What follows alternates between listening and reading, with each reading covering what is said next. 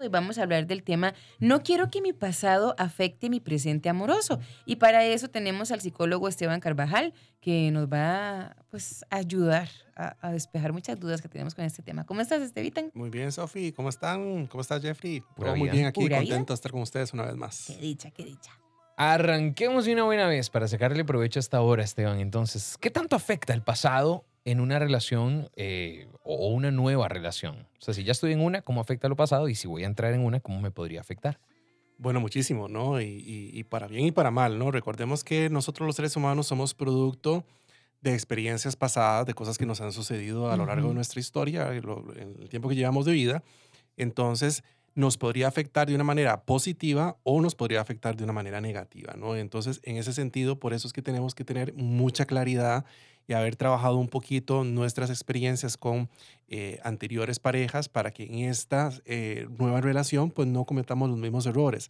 Desafortunadamente, hay personas que entran en una relación o salen, perdón, de una relación y entran a otra sin ni siquiera darse el, el espacio para poder ver qué fue lo que tal vez no hizo tan adecuado o a ver áreas de mejora y algunas otras cosas. Simplemente pues vio a la persona, se enamoró y comenzó y listo y empieza otra historia y ahí vamos reproduciendo una serie de, conductas inadecuadas que pues nos llevan también tal vez a no terminar bien con, con, con la persona que estamos comenzando o que, o que, tenemos ahorita. Entonces, sí es importante y sí afecta bastante, por eso que hay que tener muchísimo cuidado para poder de alguna manera eh, sobrellevar todo y estar mejor, ¿no? Y Esteban, ¿qué pasa si más bien yo digo, no, yo estoy bien con fulano, pero ay, es que con solo saber que estuvo con fulana o que hizo esto y esto, cuando nos afecta el pasado de esa persona, ¿qué hacemos? Qué bueno, qué buena pregunta esa que me haces, eh, Sofi, porque bueno, lo que les mencionaba, somos producto de, de, esa, de esas circunstancias, pero bueno, mi pareja tiene un pasado y en ese pasado yo no tengo nada que ver, ¿verdad? Como dicen, en, en, lo que no fue en tu año, no fue tu daño. Pues en ese sentido, yo no tendría por qué reclamar eh, algo a la otra persona. Si yo siento un celo, si yo siento alguna dificultad al respecto, pues el rollo es mío, el rollo no es de mi pareja. Y ahí es donde yo tengo que trabajarlo. Es lo que a veces, eh, bueno, me llega mucho en consulta de, de algunas personas que terminan con, con sus eh, eh, anteriores relaciones y siguen siendo amigos, ¿no? Y entonces dicen, ¿cómo es posible que sea amigo de, ¿verdad? del ex? Sí se puede, señores y señoras, sí se puede. Eso no es que no podemos hacerlo, ¿no? Pero para la nueva pareja eso es una complicación y es como esos celos, como ese miedo, porque siempre tiene esa, esa, esa, fantasía o ese fantasma de creer de que donde hubo fuego cenizas quedan, ¿verdad? Y no, si ya la pareja o la, o la, persona terminó con la otra, es porque ya no quiere estar con, ella, con, con ella o con él. Y si está con la, con la actual es porque quiere estar con esa persona. Entonces, por eso es que yo no tendría que tener o generarme ningún rollo, porque de alguna manera este, eso no fue conmigo, ¿verdad? Y yo tendría que ver cómo lo elaboro, porque eso es un rollo que tengo para mí y no es de la otra persona, y que generalmente se lo indilgamos a la pareja. Pero Esteban, ¿qué tan bueno es hablar del pasado con tu pareja? ¿Hasta dónde hay que contar, hablar y mejor quedarse callado? bueno, yo tengo mi posición, ¿vos Yo también. bueno, como les comenté hace un momentito, pues el pasado pues nos determina como, como seres humanos en el presente, ¿no? Hasta mucho, hasta, hasta el resto de la vida, ¿no? Pues. Entonces, bueno, ¿qué decir y qué no decir? Bueno, es como cuando los padres me dicen a mí, cuando trabajo con niños, eh, ¿qué les tengo que decir? Y entonces yo les digo, ustedes háblenle sobre sexualidad o sobre ciertas cosas conforme el niño vaya preguntando, porque hay cosas que el niño no va a procesar por, porque todavía está muy pequeño para entender. Así es con la pareja actual. O sea, si la pareja a mí me pregunta algo sobre mi pasado, bueno, yo tengo el derecho a contestarle o el derecho a no contestarle. Pero ahí yo puedo repreguntarle a la persona y le puedo decir, mira, eh, fulanita, mira, fulanito, eh, esta pregunta para qué? O sea, eh, ¿qué genera valor para vos saber esto?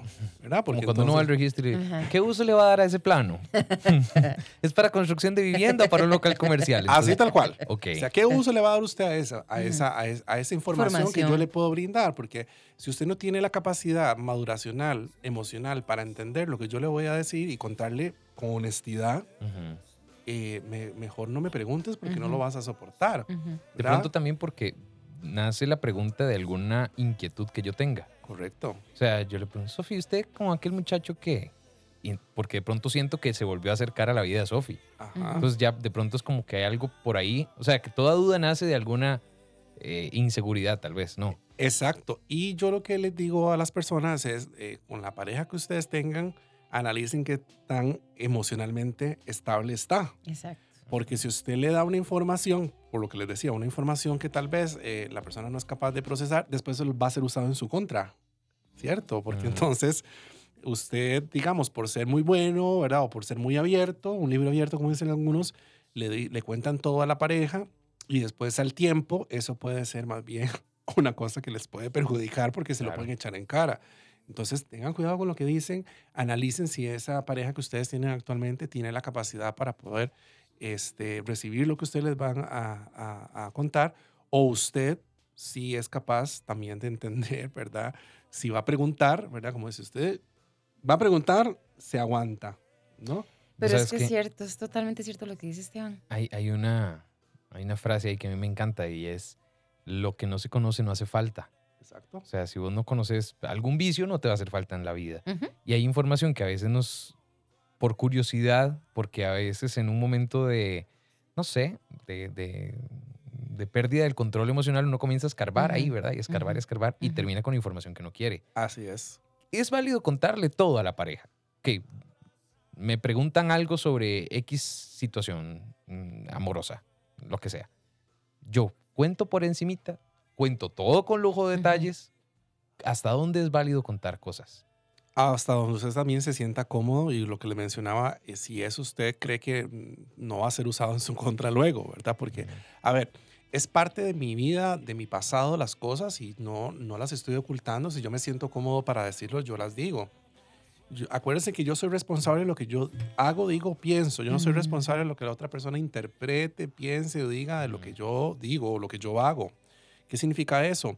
Que yo puedo llegar a contarte, Jeff- Jeffrey, y decirte, eh, esto fue, esto es mi vida, este es un libro abierto, Ujú. ¿no? Si usted eso después se siente mal o usted lo quiere agarrar en, en- en mi contra, etcétera, etcétera, eso es problema suyo. O sea, yo Ujú. ahí no tengo nada que hacer. Ujú. Ya, yo fui honesto con decirte las cosas. Si usted la- lo tomó de otra forma, pues ya eso es cosa suya, ¿no? Pero ahí es donde uno tiene que ver la pertinencia de si cuento todo no lo cuento, porque hay cosas como vos decís, nadie, nadie, nadie busca lo que se le ha perdido. Entonces, si usted eh, se va por ser tan abierto para todo y, cuenta todo, bueno, entonces eh, de alguna manera tal vez eh, eso no va a ser tan, tan, tan, tan agradable o tan, tan bueno. Entonces hay que ser como mesurado. Y es que hay tantos detalles, porque entonces puede ser que yo, porque quiero conocer el pasado de Jeffrey, que me cuente, que me cuente, eh, ok, salgo después afectada o termino no queriendo, odiando a otros personajes que estuvieron en la vida de Jeffrey, que nada que ver conmigo, por eso que quise saber. Exacto. Entonces hay que tener mucho cuidado. Y cuando hacen estas preguntas, generalmente de- del pasado, en la parte amorosa romántica, eh, Jeff y Sofía, Ujú. es el tema de, de, de siempre como tem- cosas, temas sexuales. Entonces ahí es, o sea, si, si me van a preguntar algo y yo voy a contestar que tal vez la otra persona era mejor, Ay, no. ah, por- y soy sincero, No, ¿cómo no, se lo va a tomar la otra persona? Sí, ¿Me, no. me explico lo que les quiero Sí, decir? no, no, no. Entonces por eso hay que tener cuidado y mesurados, chicos. Exactamente. Qué buena entrevista. ¿Cómo se hace o qué tips se pueden hacer para que el pasado de mi pareja no me afecte? Bueno, ahí donde tienes que hacer una revisión de por qué crees que eso te afecta, porque ah, mucho de esto está relacionado a las inseguridades propias mías. Porque a mí no me debería afectar la relación que, es- que, que tuvo Jeff con Sofía, porque fue Jeff y Sofía. Yo soy Esteban, yo tengo otra forma de ver la vida y si Sofía está conmigo es por algo. Entonces yo no tendría por qué tenerle a Jeffrey celos de qué. Ujú. ¿verdad? Entonces ahí es donde tengo que revisarme yo y preguntarme por qué me molesta que él hable con, con, con, con mi ex o ella hable con mi ex. ¿Por qué es que me molesta tal cosa? O sea, es como que haga una introspección, ¿verdad? Haga un análisis y ahí se va a dar varias respuestas. Y si esas respuestas no son las más adecuadas, entonces ahí es donde puede buscar un profesional eh, eh, que le pueda a- apoyar, ¿no? Porque de alguna manera no, no, no, ¿verdad? Entonces, ese tip es eh, eh, uno, uno solo nada más que le puedo dar, que es haga un análisis del por qué a usted le estaría afectando ese pasado si ese pasado ahorita ya no tiene nada que ver con usted. Salvo que lo que hablamos ahora eh, detrás de, de micrófono, de si eso, ese pasado de esa persona le va a afectar a usted por algo directamente. O sea, hay algo ahí que puede generar que a usted le, le afecte eh, en el presente y tal vez eso fue algo de esa persona en el pasado, pero que puede continuar en el, en el presente. Qué sé yo, que me ha pasado, ¿no? De, de parejas, exparejas que y son entre comillas locas, ¿verdad? y, y, y, son conflictivas y, y pasan, digamos, eh, al ex marido pasan diciéndole cosas uh -huh. o haciéndole cosas, etcétera, etcétera. Entonces, al, al, a las otras parejas de este señor, lo que ha pasado es que la, la expareja llega y les, y les pega, uh -huh. ¿verdad? Y las maltrata y les escribe cosas por, por redes sociales y todo. Entonces, claro, y si uh, de alguna manera a mí esta persona, yo, yo, estoy con esta persona y esta señora viene a hacer cosas, y yo le tengo que contar a mi novia claro. que esto está pasando, que está, tengo una, una, una expareja conflictiva y que esto puede suceder. Entonces, uh -huh. como eso le afecta a ella directamente porque le puede hacer algo en mi presente y yo tengo que contárselo. Claro. Pero en ese sentido también, y bueno, y yo buscar los mecanismos para que no me afecte, uh -huh. ¿verdad? Uh -huh. Esteban, a ver, ¿cómo enfrentamos nosotros eh, ese miedo a volver a pasar por decepciones amorosas si eso depende en cierto grado del historial de mi pareja, por ejemplo. Uh -huh. En mi última relación me fueron infiel, ¿ok?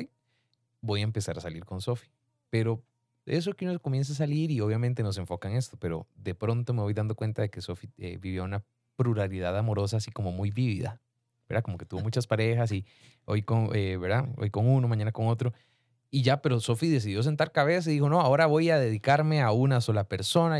Pero yo estoy ahorita conociendo de que de antes vivía una pluralidad ahí como muy, muy, muy activa. Y te dio inseguridad. ¿Cómo hago yo para no, yo digo, amo a Sophie, pero no quiero volver a pasar por una decepción. Uh -huh. No quiero volver a pasar por todo eso de nuevo. ¿Cómo uh -huh. puedo enfrentar eso yo? Bueno, ciertamente la, la, la naturalidad es que yo me sienta como con miedo, ¿verdad? Me sienta inseguro o me genera ansiedad el darme cuenta que Sofía en ese momento, en esa época, andaba con un montón, ¿no? Entonces, y a mí ya me han sido infiel, ¿verdad? Entonces es como volver a revivir ese fantasma. Lo que yo tendría que sentarme es con, con Sofía para hablar con Sofía y decirle, bueno, Sofía, eh, bueno, me enteré de esto y que usted me diga, no, Esteban, yo ahora estoy solo para vos, etcétera, etcétera. Entonces yo si quiero a Sofía, yo tengo que confiar, porque uh -huh. si uno entra a una relación es a confiar a ciegas. Uh -huh. Es una, como digo yo, es eh, la confianza es algo que se da en una bandeja a ciegas. Uh -huh. O confío o no confío. Entonces, en ese sentido, yo lo que tengo que hacer, Jeffrey, es de alguna manera hablar con ella. Si ella me dice, no, Esteban, todo está bien, ahí es donde yo tengo que procesar eso y lo tengo que trabajar, ¿verdad? Tengo que buscar los mecanismos para darme cuenta, ¿verdad? De que eso, de que aunque tengo miedo y es totalmente natural, tengo que hacerle caso a lo que Sofía me dice. Ya si es mucho lo que, eh, lo, de lo que siento y, no, y lo que pienso y, y, siento que no lo estoy logrando, entonces mejor, di, aunque la ame, mejor, si eso me está sobrepasando, mejor, mejor me retiro, uh -huh. ¿verdad? Pero uh -huh. en ese sentido, lo que tengo es que trabajarlo yo y es donde viene lo que estábamos hablando hace un momentito también de la parte de la inseguridad, ¿verdad? Y, y aunque es natural, que lo sienta, yo tengo que buscar los mecanismos para poder hacerle frente a eso, ¿no? Aquí hay un mensaje. Al terminar una relación de seis años, creo que la sociedad espera que guardes luto. Pero nadie habla que el luto muchas veces se vive estando dentro de la relación. Al acabarse me siento más viva, con ganas de salir y hacer una nueva historia.